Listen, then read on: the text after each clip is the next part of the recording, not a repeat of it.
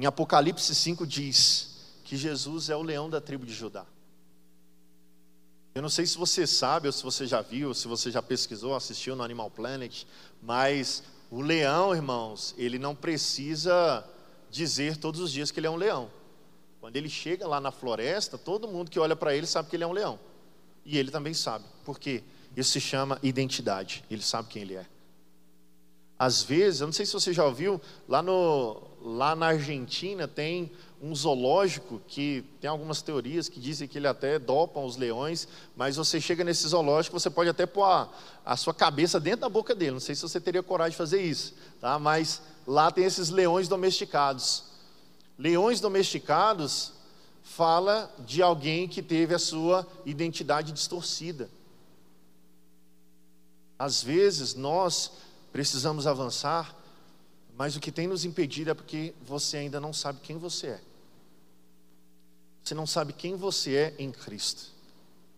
Em 1 João, no capítulo 4, no verso 17, tem uma sentença poderosa da palavra de Deus. O apóstolo João diz que, tal qual ele é, nós somos nessa terra. Eu queria que você repetisse isso comigo. Feche seus olhos por um instante. Eu quero que você repita isso. Tal qual ele é, eu sou neste mundo tal qual Ele é, eu sou neste mundo. Deixa eu falar algo para vocês: as suas crises não definem a sua identidade. Às vezes você passou por dificuldades, por problemas, por crises, por situações, mas a sua experiência não define quem você é, a sua experiência não dita o seu futuro.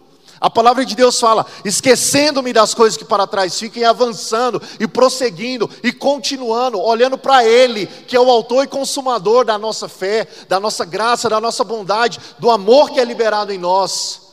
Se você passou por uma dificuldade, se você sentiu medo, isso não faz de você um medroso. Se você passou por um problema de fracasso, isso não faz de você um fracassado. Deixa eu falar algo para vocês: você é e a imagem e semelhança do Criador de todas as coisas.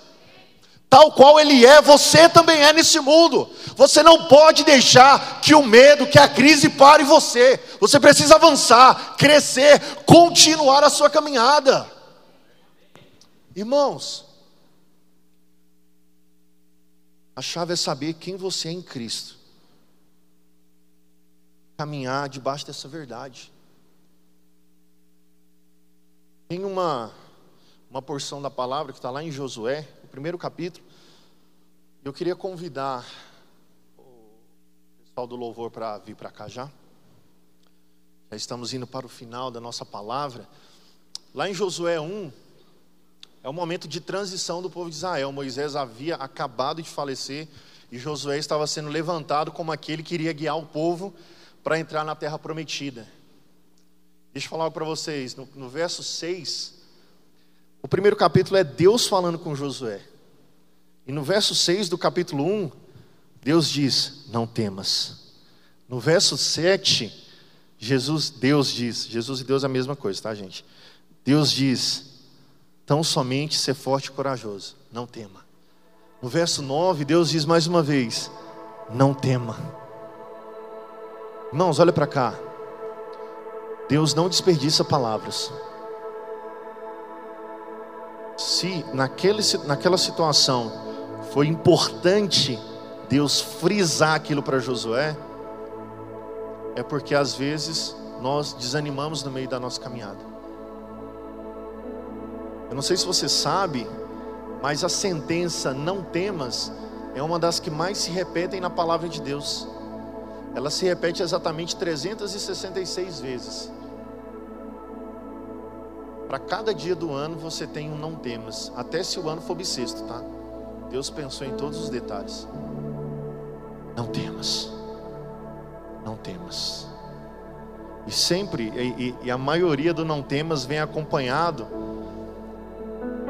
de um eu estou contigo, minha mão está contigo, a minha destra está contigo. nós precisamos, para vencer os nossos medos, para lutar contra as nossas crises é ter consciência da presença. Consciência da presença. consciência de que Jesus está com você. Quem está falando isso não sou eu. Quem está falando isso é o próprio Jesus. Lá em Mateus 28, 20, ele diz: Eis que estou convosco todos os dias, até a consumação dos séculos. Você precisa ter consciência que o Senhor é contigo. Problemas são naturais, o desânimo é natural, o medo é natural, mas nós somos seres sobrenaturais. A partir do momento que você sente o medo, você precisa ter consciência da presença, porque Jesus é aquele que vai fazer você atravessar, derrotar o seu gigante. Max Lucado diz: olhe para o seu gigante e você tropeçará. Olhe para o seu Deus e o seu gigante tropeçará. Nós precisamos ter a ótica correta de que aquele quem vai nos carregar se for necessário é a mão poderosa do nosso Deus. É a mão poderosa dele.